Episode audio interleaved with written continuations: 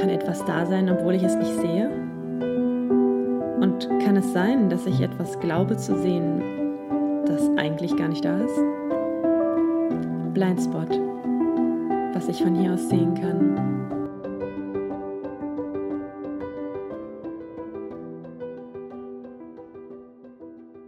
Heute möchte ich gerne über Journalismus sprechen und dabei einen ganz bestimmten Blindspot beleuchten, der mich schon länger beschäftigt. Journalistin zu sein war sowas wie mein Kindheitstraum. Ich wollte schon immer gerne schreiben, habe in der Schule gerne geschrieben und mir hat vorgestellt, mein Name würde irgendwann in dieser Zeitung stehen. Ähm, und ich weiß auch noch, als es das erste Mal so weit war, da bin ich dann extra zum Kiosk gelaufen und habe mir den Artikel ausgeschnitten und war ganz stolz. Ja, nach einigen Jahren äh, ließ dann diese Magie dieses Moments ein bisschen nach Vieles fand ich immer noch toll, aber es gibt so ein paar Dinge, die man, finde ich, nicht weiß, wenn man nicht ähm, eben diesen Einblick gehabt hat. Und der klang ist immer von außen so, wow, du bist Sportjournalistin, toll, das ist ja ein Traumjob und so weiter und so fort. Und es gab aber einige Sachen, die mich gestört haben. Allen voran, dass man als Journalist immer so ein bisschen außen vor ist oder sich, finde ich, auch ein bisschen darüber stellt. Der Journalist kommt im Text nicht vor. Es ist auch völlig verpönt, aus der Ich-Perspektive zu schreiben. Es sei denn, es ist ein ganz gewisses journalistisches Format, aber grundsätzlich ist das in Artikeln verboten. Wir schreiben objektiv. Was ich ja auch gut finde. Ne? Es soll ja die eine Seite zu Wort kommen und die andere, aber wir wissen ja alle, irgendwie gehören die Zeitungen ja doch alle irgendjemandem ähm, und dann weiß man aber gar nicht genau auch, wer ist denn jetzt der Autor, wer sagt denn jetzt das, wer verbreitet denn jetzt diese Wahrheit. Ähm, und über den Artikeln stehen oft Überschriften, die finde ich doch sehr meinungsmachend sind. Ich weiß noch, dass ich mit unserem Chefredakteur immer die Diskussion hatte, dass er wollte, dass ich am Ende eine These rausbilde. Und er mich mal gefragt hat, willst du denn, dass die Zeitung verkauft wird? Und ich hatte damit ein unheimlich großes Problem, weil ich keine These hatte. Ich fand, ja gut, wenn man das von der Seite betrachtet, dann kann man es so sehen oder halt andersrum. Und am Ende hat man aber nur ganz wenig Platz, um so eine Überschrift drüber zu setzen. Und die These muss dann steil sein, damit jemand es kauft. Und oft stimmt die These überhaupt nicht mit dem Text aber zusammen. Und das hat mich wirklich oft gestört und es war auch ein Teil des Grundes, warum ich seit 2018 nicht mehr auf diese Art Journalismus mache. Ähm, plus, dass ich halt finde, warum kann der Autor denn nicht seine Perspektive erzählen? Denn ich erzähle doch meine Perspektive. Es sind doch meine Augen, die das gesehen haben und meine Erfahrungen, die ich gemacht habe. Kann, und dann hieß es immer, man stellt sich zu sehr ähm, in den Vordergrund oder man nimmt sich zu wichtig, wenn man das aus der Ich-Perspektive erzählt. Aber nehme ich mich nicht viel wichtiger in dem Moment, in dem ich behaupte, etwas wäre so, dabei war es ja nur meine bescheidene Meinung All diese Themen finde ich unheimlich spannend und um darüber zu sprechen, habe ich mir heute jemand Besonderen eingeladen, der nicht wie ich nur darüber sinniert, sondern wirklich etwas verändert hat. Er hat eine neue Art von Journalismus ins Leben gerufen, die persönlich ist, lebendig und unterhaltsam. Und mehr darüber kann er uns am besten selber erzählen. Deshalb herzlich willkommen bei Blindspot, Jochen Marquette. Hallo Ninja, vielen Dank. Hallo, schön, dass du da bist. Sehr gerne. Und es ist ganz lustig, dass ich jetzt dich vorstelle. Das kommt mir sehr seltsam vor. Ich hatte richtig Stress, weil du immer so schöne einleitende Worte für mich oh, Nein. Das war eine wunderbare Begrüßung und bitte keinen Stress. Das Wort habe ich früher nie benutzt übrigens. Das hat meine Mutter mir beigebracht. Man solle nie sagen, man ist gestresst. Das, ah, das so ist ja auch schön positiven Effekt eigentlich, wenn man sagt, man kann schon mal sagen, ich habe viel zu tun, aber Stress fand sie, hat sie uns ausgetrieben. ja, vielleicht einmal ganz kurz ein Wort dazu, wie wir uns kennengelernt haben, denn ähm, einleitende Worte hast du ja für mich verloren, weil ich genau in deinem Format auftreten durfte. Magst du uns ein bisschen was dazu erzählen, über dich und über deine neue Art, Journalismus zu machen? Ja, gerne. Also ich weiß gar nicht, ob äh, deine Hörer das wissen, alle, dass du immer noch amtierender Slampion aller Slampions bist. Das ist äh, unser Format äh, namens Reporter Slam, das wir Ende 2016 gestartet haben. Ähm, und zwar sagen wir immer, das ist Deutschlands unterhaltsamstes Bühnenformat mit Journalistinnen und Journalisten. Wir bringen also Reporter, Reporterinnen auf die Bühne, die unterhaltsam von einer ihrer Recherchen erzählen. Das haben wir jetzt äh, fast 40 Mal gemacht äh, in dieser Zeit ähm, an insgesamt neun Orten in Deutschland, ähm, bald hoffentlich auch zum ersten Mal im Ausland. Und ähm, immer die Sieger eines Jahres, die in verschiedenen Städten gewonnen haben, treten dann zum Jahresfinale an. Anfang 2020 fand dann das Jahresfinale für das Jahr davor, für 2019 statt. Und da wurde Ninja vom Saalpublikum im Neuköllner Heimathafen per Applaus zur Siegerin gekürt und hat unseren Jahrespokal abgeräumt. Und da wir seitdem wegen Corona, wir wissen es alle, kein Jahresfinale mehr ausrichten konnten bislang, ist sie immer noch amtierender Slampion aller Slampions, wie wir sagen.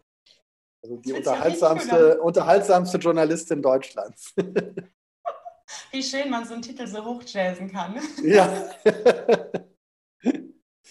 Was mich total interessiert ist, ähm, wie bist du denn überhaupt darauf gekommen, so ein Format zu entwickeln? Weil ich sage dir ganz ehrlich, als ich das erste Mal davon gehört habe, habe ich gedacht, oh, das darf man machen als Journalist? Wirklich, ich war mir kurz nicht sicher. Äh, also wir haben was gemeinsam. Du hast ja eben äh, gesagt, dass du seit 2018 nicht mehr so wirklich journalistisch arbeitest. Bei mir ist das eigentlich schon viel länger her. Also ich ähm, arbeite eigentlich seit 2006 schon kaum noch journalistisch, also fast 15 Jahre. Ähm, dabei wollte ich genauso wie du immer nur äh, Journalist werden.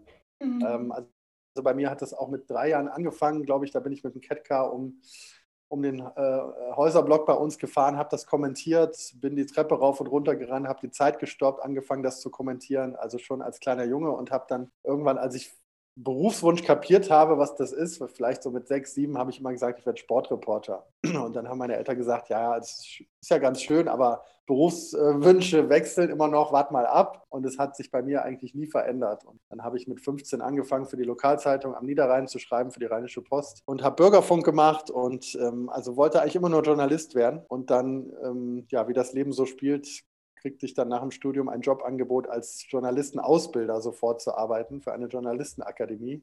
Wow. Wurde, dann, wurde dann eher Medientrainer und habe gar nicht mehr selber aktiv journalistisch für Redaktionen gearbeitet ähm, ab 2006, sondern habe dann eben Seminare organisiert als, als Trainer und mache das bis heute. Und das war einerseits äh, war das schön, ich hatte schöne Aufgaben, aber andererseits war immer so dieser kleine Schmerz, ach, ich war doch mal so leidenschaftlicher Reporter. Ja, deswegen habe ich zumindest immer sehr aktiv verfolgt, was machen denn andere Reporter, habe deren Geschichten aufgesogen und ähm, versucht zumindest nah an der Branche dran zu bleiben. Das sollte man ja auch als Ausbilder tun. Und habe dann 2016 äh, festgestellt, zusammen mit einem Freund, der tatsächlich noch sehr erfolgreicher Reporter ist bei der Zeit, äh, haben wir festgestellt, es gibt in Deutschland kein unterhaltsames Bühnenformat mit Journalisten. Und das hat uns da sehr gewundert weil ich weiß noch, wie ich in dem Jahr bei einem Science Slam war in Berlin. Da treten ja Wissenschaftler gegeneinander an und erzählen unterhaltsam von ihrer Forschung. Und am Ende wählt das Publikum den Sieger oder die Siegerin. Und dann saß ich da im Publikum, wurde bestens unterhalten und habe gedacht, warum gibt es das nicht für Journalisten? Das ist doch total irre. Also Wissenschaftler sind ja jetzt nicht dafür bekannt, dass sie oft so gut kommunizieren können. Ja? Eher, sie brauchen eher oft Trainings, damit sie verständlich kommunizieren. Und bei Journalisten ist es doch viel naheliegender, dass die auch auf eine Bühne gehen und dort ihre Recherchen präsentieren. Und es gab es aber einfach in Deutschland nicht. Und ich dachte, das ist doch eine riesen Marktlücke. Und mhm. ähm, lass uns das doch mal starten. Und dann haben wir überlegt, wie nennen wir das Ganze, haben, kamen dann auf den naheliegenden Namen Reporter Slam. Es gibt ja Poetry Slam schon ewig, es gibt halt Science Slams. Und dann haben wir gesagt, so, wir machen das jetzt für Reporter haben ein äh, kleines Coworking-Café in Berlin-Neukölln gemietet, das Prachtwerk, und haben das da zum ersten Mal veranstaltet, Ende 2016. Der Saal war, war voll, 140 Leute, mehr als wir äh, gedacht hatten. Es war ein sehr lustiger Abend mit einem tollen Sieger von der Taz. Der hatte eine Geschichte gemacht über den kürzesten Fluss der Welt in Abchasien. Den hat er vermessen eigenhändig mit einem Maßband, was er sich extra dafür gekauft hat. Weil er irgendwie gelesen hatte, da ist der kürzeste Fluss der Welt. Der kommt irgendwo aus dem Stein und fließt irgendwie 30 Meter weiter direkt ins Meer und gilt aber als Fluss eben wegen der Breite.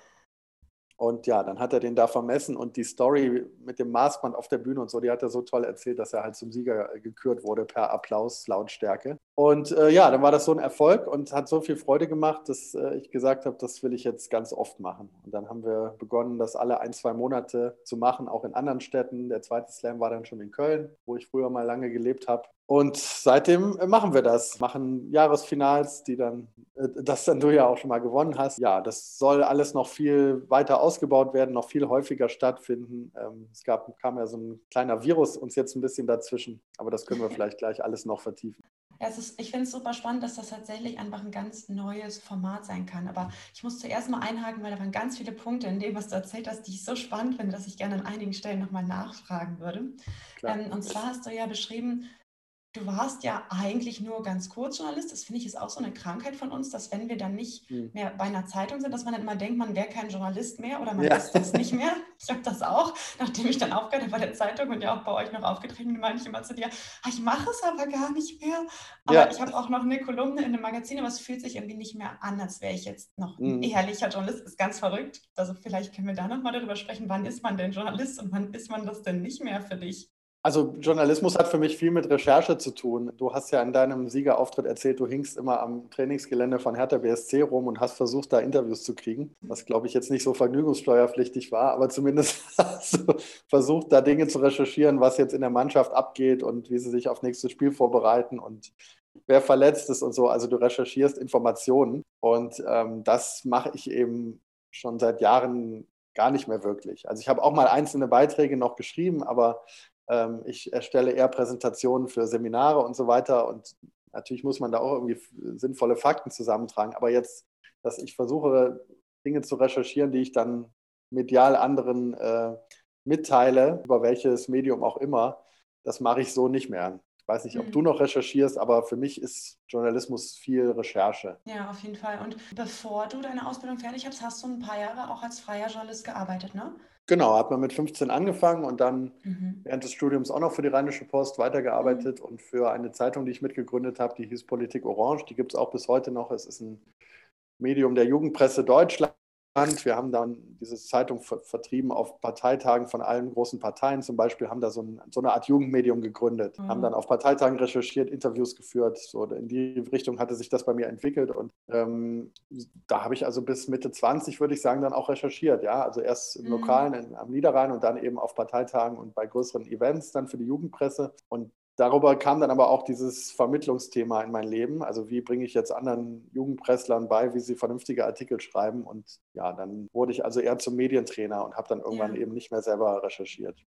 Das oh, ist ja beides schön. Was ich, was ich so interessant finde daran ist, dass das sehr ähm, wehmütig noch klingt, wenn du sagst, wenn du dich noch so in deinen ähm, kleinen Wagen da zurück beschreibst, also das früher immer gerne gemacht hast, so als wenn ja, das nicht so ganz frei entschieden war, dass du es nicht mehr gemacht hast? Oder was hat dich dann dazu bewogen zu sagen, nee, okay, jetzt war es das aber? Ähm, das war keine bewusste Entscheidung, sondern war ein Wink des Schicksals, dass ich angesprochen wurde, ob ich da eben Referent in dieser Journalistenakademie werden will. Das war gar nicht Teil meiner Lebensplanung. Ich wollte eigentlich ein Magazin für Universitäten gründen am Ende des Studiums, weil das auch eine Marktlücke war. Ähm, aber dann kam dieses attraktive Angebot und so hat das Leben das quasi gelenkt, ohne dass ich bewusst gesagt habe, ich arbeite jetzt nicht mehr als Journalist. Aber ja. jetzt äh, in Vorbereitung hier auf unser Gespräch habe ich nochmal so reflektiert, wie, wie gerne ich Reporter war und auf wie vielen verschiedenen Wegen ich das gemacht habe. Also angefangen eben als Lokalzeitungsreporter und dann habe ich parallel quasi begonnen, Bürgerfunk zu machen für äh, unser Lokalradio hatte da auch meine eigene Sendung, also habe auch mit Audio gearbeitet. Ich habe Theater gespielt, was jetzt nicht Journalismus ist, aber habe auch diese, diese Form quasi der äh, ja, Kommunikation betrieben, dass ich eben auf Bühnen stand. Nur Fernsehen hat mir irgendwie nie jemand richtig beigebracht, aber zumindest habe ich ein paar private Videos mit Freunden bei, in Urlauben gedreht, die ganz lustig waren. Oh. Also ich habe möglichst äh, multimedial versucht, mich äh, irgendwie aufzustellen, ganz unbewusst. Und äh, wenn ich heute auf die Reporter Slams schaue, dann bringen die eben all das zusammen. Also sie finden in Theatern statt, wo ich früher eben als Schauspieler auf der Bühne stand. Sie vereinen Texte, die vorgetragen werden. Sie vereinen aber auch Audioelemente, die eingespielt werden, so wie früher eben beim Bürgerfunk. Und ähm, ja, die Videos, die ich mit Freunden gemacht habe, die werden eben jetzt auch in Präsentationen äh, eingebaut. Fotos werden gezeigt. Also es ist quasi so ein sehr multimediales Format und ähm, bringt eben diese verschiedenen Erzählweisen zusammen. Und ich finde es eigentlich, wenn wir das heute machen, total naheliegend und wundere mich halt, dass das vorher in Deutschland noch nie jemand gemacht hat. Aber ich will jetzt auch nicht unsere Lorbeeren zu hoch hängen. Also ich habe dann irgendwann gemerkt, nachdem wir damit begonnen haben, Mensch, das gibt es ja in anderen Ländern schon viel länger. Also ich hatte mir das nicht abgeguckt, sondern habe das wirklich nur als Marktlücke empfunden. Aber wie es dann so oft ist, wenn man seinen Horizont ein bisschen erweitert, dann stellt man fest, oh, woanders äh, hatten Leute auch schon diese Idee. Und ähm, die ersten also zumindest aus unserem Kulturkreis, von denen ich weiß, waren die Amerikaner mal wieder. Die sind ja doch sehr innovativ insgesamt und hatten halt schon 2009 begonnen, Multimedia-Journalismus auf die Bühne zu bringen. Und das ist das sogenannte Pop-Up Magazine. Mhm. Das kann man auch googeln. Das wurde 2009 in San Francisco gegründet von einem wunderbaren Menschen namens Douglas McGray. Und ähm, vielleicht kann ich da kurz erzählen, der hat damals schon gedacht, Mensch, das ist doch jetzt das goldene Zeitalter von Multimedia weiß nicht, wer sich damals erinnert, 2007 gab es das erste iPhone und dann wurden äh, Online-Medien immer populärer und äh, es erschienen zig äh, wissenschaftliche Bücher über Multimedia und crossmedialen Journalismus. Und ähm, ja, Douglas McGray hat, hat das eben gelebt. Er war Schreiber, er kannte auch Radiojournalisten, Fotografen, Illustratoren und hat sich irgendwann eines Tages gedacht, Mensch, Warum äh, arbeiten wir nicht alle stärker zusammen? So, ah, jeder wurschtelt vor sich hin, lass uns doch zusammen was machen und ja, lass uns doch äh, ein Magazin gründen, was man auf die Bühne bringt. Pop-Up Magazine hat er das eben genannt, äh, benannt nach Pop-Up Books. Das sind so Bücher, die man aufschlägt, vor allen Dingen bei Kindern, und dann poppt da sowas raus, was sich ja. dann zu so einem dreidimensionalen Buch aufbaut irgendwie. Und ähm, so hat er dann eben sein Magazin genannt und hat dann in einem kleinen Theater in äh, Kalifornien begonnen und schon bald mussten sie dann wechseln in die Symphony Hall von San Francisco. Da passen 2700 Leute rein, weil das Format so populär wurde, ja, dass die Tickets dann innerhalb von zehn Minuten dann jedes Mal ausverkauft waren. Den Eindruck habe ich auch, dass das sehr schön ist, einfach mal diesen Blick hinter die Kulissen zu bekommen, weil man den einfach sehr selten kriegt. Genau, es ist einmal Blick hinter die Kulissen ähm, von Journalismus. Es ist aber auch eben diese Art und Weise, verschiedene äh, multimediale Erzählweisen zusammenzubringen. Ich meine, du hast für Zeitungen geschrieben, das habe ich auch gemacht, ne? und dann setzt man sich halt hin und erzählt seine Geschichte in einer geschriebenen Form. Aber ja gut, dann hast du noch Fotos teilweise gemacht, die bringt man dann noch mit. Aber es gibt halt so viele Möglichkeiten, ähm, eine Geschichte äh, ans Publikum zu bringen, dass das fast schade ist, so verschenkt ist, ne? Ähm, wenn, man, wenn man sich nur auf bestimmte Erzählweisen beschränkt. Das ja, ist so ein bisschen mhm. passend zu deinem Titel äh, des Podcasts Blind Spot dass man dann irgendwann sich nur noch konzentriert äh, aufs Schreiben und denkt gar nicht mehr daran, oh, auf welche Art und Weise könnte ich die Geschichte jetzt noch erzählen. Und ja. da haben wir das eben ergänzt mit diesem, mit diesem Bühnenformat. Auf jeden Fall, also sehe ich genauso. Ich hatte das auch häufig, ich weiß nicht, ob es dir auch so ging, als du noch geschrieben hast, dass ich mir immer gewünscht habe, ich könnte es auch als Audio aufnehmen oder am liebsten als Video, damit der Leser noch die Nuancen mitbekommen kann. Ich meine, wir kennen das ja alle in der heutigen Zeit, WhatsApp-Nachrichten, da machen wir die ganzen Emojis dahinter, damit man auch versteht, es war nicht böse gemeint, es war so und so gemeint. Und man ja immer, ja, nicht, genau. ähm, oder? Die Stimme, ja. mit derjenige, der derjenige was liest, die ist ja in dessen Kopf und die kann ich ja nicht beeinflussen mit, meiner, mit meinem Text. Und das hat mich ganz oft auch gestresst, dass ich am liebsten dann eben nochmal klären wollte, also das ist so gemeint. Oder man sieht dann, wie soll ich das sagen, die Kunst im Schreiben bestand dann immer darin, man muss es so klar formulieren, dass man es nicht missverstehen kann. Und da finde mhm. ich, ist der Anspruch, den wir so haben an Journalisten, manchmal ein bisschen sehr hoch. Mm, ja. also wenn man nur dieses texterische Medium benutzen darf und sonst nichts. Ja, genau. Ja, es wird auch so viel verschenkt. Ich meine, äh, liebe Hörer, äh, wenn ihr es noch nicht gemacht habt, googelt mal Ninja Priesterjahren Reporter Slam, schaut euch nochmal ihre Performance an. Sie singt ja auch da beim Jahresfinale, sehr schön. Und und zum Beispiel, das kann man ja nie im, in einem schriftlichen Text machen, zu singen. Also der, der Moment, wo du dann ja nachmachst, wie, wie Hermann Mös dann eben äh, sein, sein Hertha-Lied singt, das kann man halt niemals schriftlich so rüberbringen, wie wenn man das dann auf der Bühne singt. Dann hast du ja auch noch das Publikum überrascht und noch ein anderes Lied gesungen, aber das kannst du vielleicht selber erzählen oder auch, äh, oder man muss es sich halt nochmal anschauen. Denn man muss es sich dann nochmal anschauen. Das ja, okay. Ja, das war auch wirklich eines der schönsten Erlebnisse. Es kommt, glaube ich, direkt gleich mit diesem Namen in der Zeitung, weil es tatsächlich diesen Effekt, mhm. den du haben kannst mit einer Geschichte, ne? das ist, finde ich, auch noch was, was ihr mit dem Reporter Slam rausbringt, ähm, diese Nähe zwischen dem Geschichtenerzähler und dem Publikum. Weil ja. ich als Autor, ich habe manchmal habe ich Leserbriefe bekommen und die mich total berührt haben, ne, als ich für die Berliner Zeitung geschrieben habe. Ich, ach, das war so toll. Da hat irgendwann, ich saß am Schreibtisch, ich wusste überhaupt nicht, was ich schreiben soll, weil habe ich dir ja schon mal erzählt, jeden Tag ein Härteaufmacher von 120 ja. Zeilen und da passiert einfach nichts. Und dann sitzt du davor und ich dachte, was schreibe ich denn jetzt? Und genau in dem Moment ähm, kam eine E-Mail rein von dem Leserservice weitergeleitet, dass einer geschrieben hatte, ja, also Ihre Artikel, die lese ich immer besonders gerne und die haben immer ah. so eine ausgewogene Erzählweise. Und ich, wow. Und dann war ich so motiviert und habe direkt einen viel besseren Text dann schreiben können. und, ja. ja. und andersrum halt auch, wenn sich jemand beschwert, dann hast du auch wieder nur diesen E-Mail-Kontakt. Ne? Also ich hatte irgendwann mal einen, einen Bericht geschrieben, 2015, wo diese ganze Flüchtlingswelle hier ankam. Da hatte der Onkel von meinem damaligen Freund einen Syrer bei sich aufgenommen und mit dem bin ich zusammen die ganze Route an der Karte durchgegangen, die er auf seiner Flucht zurückgelegt hat. Dann haben wir die quasi ins Blatt gebracht. Da habe ich Zuschriften bekommen. Du kannst es dir nicht vorstellen. Mhm. Das ist ja eine Lügerei, das stimmt ja nicht. Und dann Monate später häuften sich diese Geschichten. Ne? Und es war dann irgendwann klar, dass das tatsächlich so passiert ist. Man glaubt es halt nur nicht. Und mhm. da finde ich oft halt diesen Kontakt sehr weit zu den Lesern. Und das finde ich, kann man ganz anders rüberbringen, ne? wenn man wenn man wirklich als Person vor Ort ist und dann teilt, so wie dann bei euch auf der Bühne zu stehen.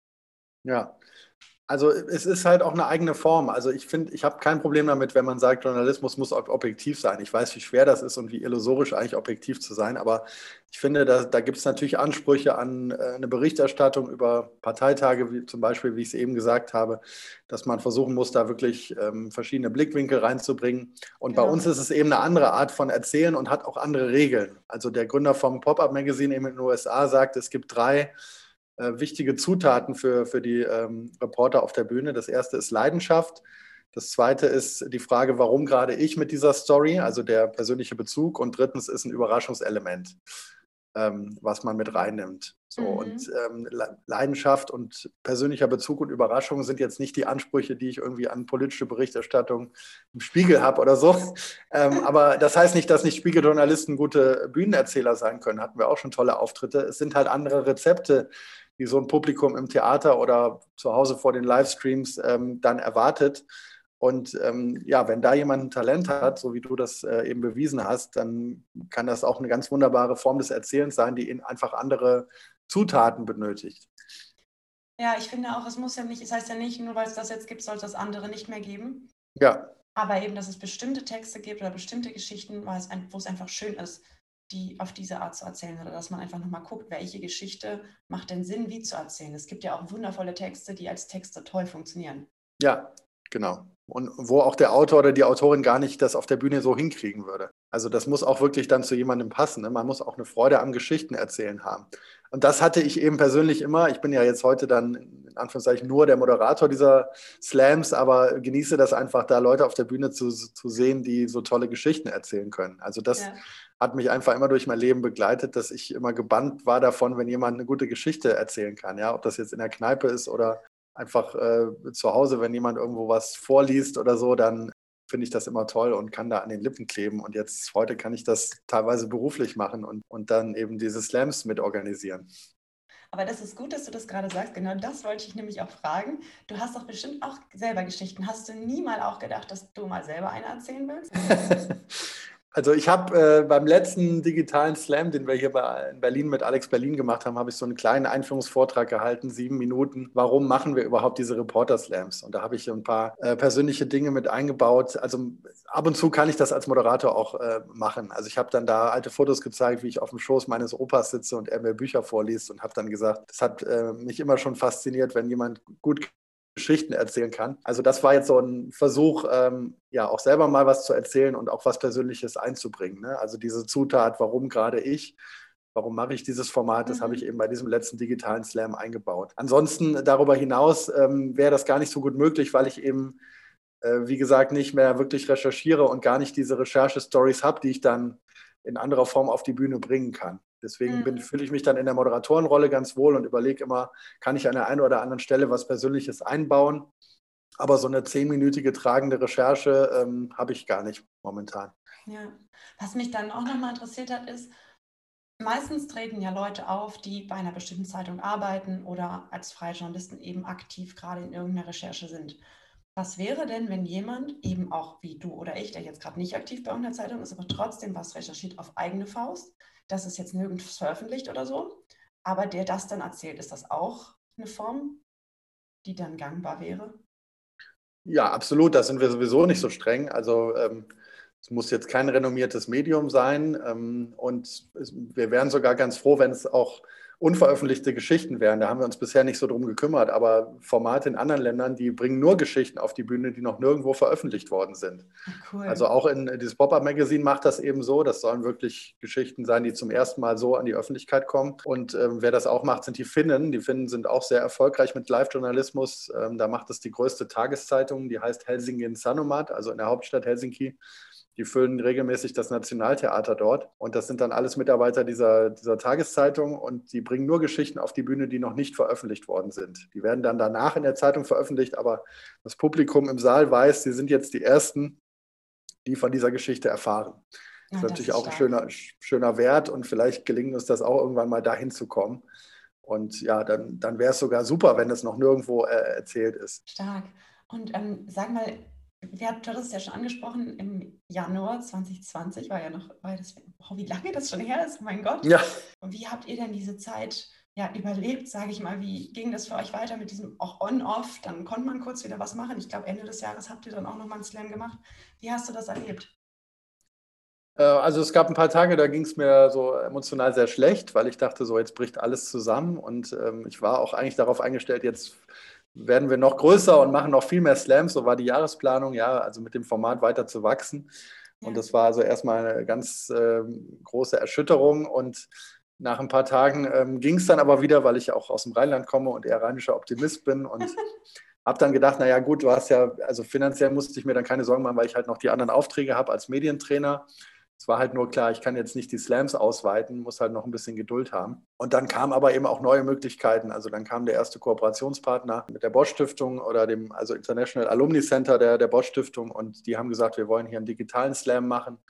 Ähm, und dann haben wir zum ersten Mal eben äh, digital übertragen mit Slammern aus drei verschiedenen Ländern. Das war eben auch eine neue Möglichkeit. Ja, inzwischen haben wir eben drei digitale Slams gemacht. Der nächste folgt jetzt am 5. Juni aus dem Futurium. Das sind eben schöne äh, neue Möglichkeiten und insofern haben wir dann die Zeit ganz gut genutzt, uns auch ein bisschen weiterzuentwickeln.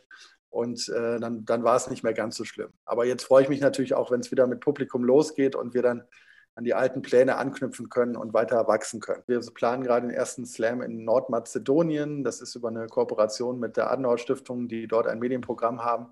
Die wollen da einen Slam machen auf Englisch mit Slammern vom Balkan. Und so wachsen wir hoffentlich weiter und gehen dann auch in andere Länder. In die Schweiz wollen wir schon lange. Das ist jetzt dieses Jahr auch nochmal verschoben worden. Aber wir, wir glauben, dass es auch in anderen Ländern eben gut funktionieren kann. Beziehungsweise wissen das ja auch schon, dass es Finnland, USA, Dänemark und so weiter schon sehr erfolgreich machen. Aber da, wo es das noch nicht gibt, da können wir dann vielleicht mit englischsprachigen Slams hingehen. Richtig cool. Aus Finnland war doch auch sogar jemand da, ne, beim Jahresfinale. Genau, da gibt es einen tollen äh, Mitgründer dieses finnischen Formats, Jaakko Lytinen, und der hat eine eigene Forschung dazu gemacht. In Cambridge ähm, war es, glaube ich, oder Oxford, ich verwechsel die immer, äh, zu Live-Journalismus-Formaten. und der macht nächstes Jahr eine große Konferenz in Helsinki, im Mai wahrscheinlich, mit allen Betreibern dieser internationalen Live-Journalismus-Formate. Da kommen die also eben aus den USA, aus, aus Dänemark, aus Spanien, überall, wo das schon erfolgreich etabliert ist, Frankreich, und, und tauschen sich aus. Und da darf ich eben auch hinkommen und bin sehr gespannt, was ich da von den anderen Gründern und Betreibern noch lernen kann. Wow, stark. Oh, da wünsche ich euch auf jeden Fall viel Erfolg, dass das schön weiter groß, groß ja, danke schön. und weiter spaßig bleibt. Und abgesehen von dem, was du schon veränderst durch den Reporter Slam jetzt, was gäbe es, was du aktuell gerne im allgemeinen journalistischen Geschehen verändern würdest, wenn es möglich wäre? Puh, das ist eine große Frage. Also ähm, ich glaube natürlich, die wirtschaftliche Situation ist sehr bitter für viele Medienhäuser. Das würde ich gerne ändern. Ähm, dass es da wieder mehr Journalisten gibt, die glücklich von diesem Beruf leben können weil ich eben auch viele kenne, die da diesen Druck spüren, den wirtschaftlichen Druck und sehr unzufrieden sind mit den Arbeitsbedingungen. Das würde ich sicherlich gerne ändern. Und ähm, ansonsten nee, würde ich einfach, das ist wieder ein bisschen ich bezogen jetzt, aber einfach, dass noch mehr Leute dieses, dieses Format für sich entdecken und äh, einfach auch, auch Live-Formate noch, äh, noch größer machen. Also da, da gibt es einfach noch viel Potenzial und ähm, dass wir gemeint, das ist jetzt nicht nur, weil ich das mache, sondern dass wir generell dieses äh, Erlebnis gemeinsam voranbringen, ähm, ja, pu dem Publikum auf der Bühne von, von diesem Beruf zu erzählen ne? und da auch mhm. ganz viele Leute zu erreichen und auch das Image von Journalisten zu verbessern. Gab es aber bei dir auch mal den Moment, dass du den Beruf des Journalisten doch nicht mehr hm, so schillernd und schön fandest und dich nicht mehr damit identifizieren wolltest? Naja, da ich ihn jetzt so lange nicht mehr mache, kann ich das so nicht sagen, aber ja. ich finde immer noch einen tollen Beruf und bin halt immer froh, wenn ich als Moderator dann so tolle Reporter auf die Bühne bringe und denke, ach, wie schön kann dieser Beruf sein. Wir hatten mal im Publikum, ich glaube sogar beim ersten Slam, eine junge äh, Mitarbeiterin der Bildzeitung ähm, und die hat mir hinterher kam zu mir und hat gesagt, auch vielen Dank, du hast mir heute die Leidenschaft an diesem Beruf wiedergegeben, mm. weil die nur noch im mm. Newsroom sitzt und irgendwie Texte zusammenkloppt und das war einer der schönsten Momente, dass sie dann wieder äh, gespürt hat, was dieser Beruf sein kann.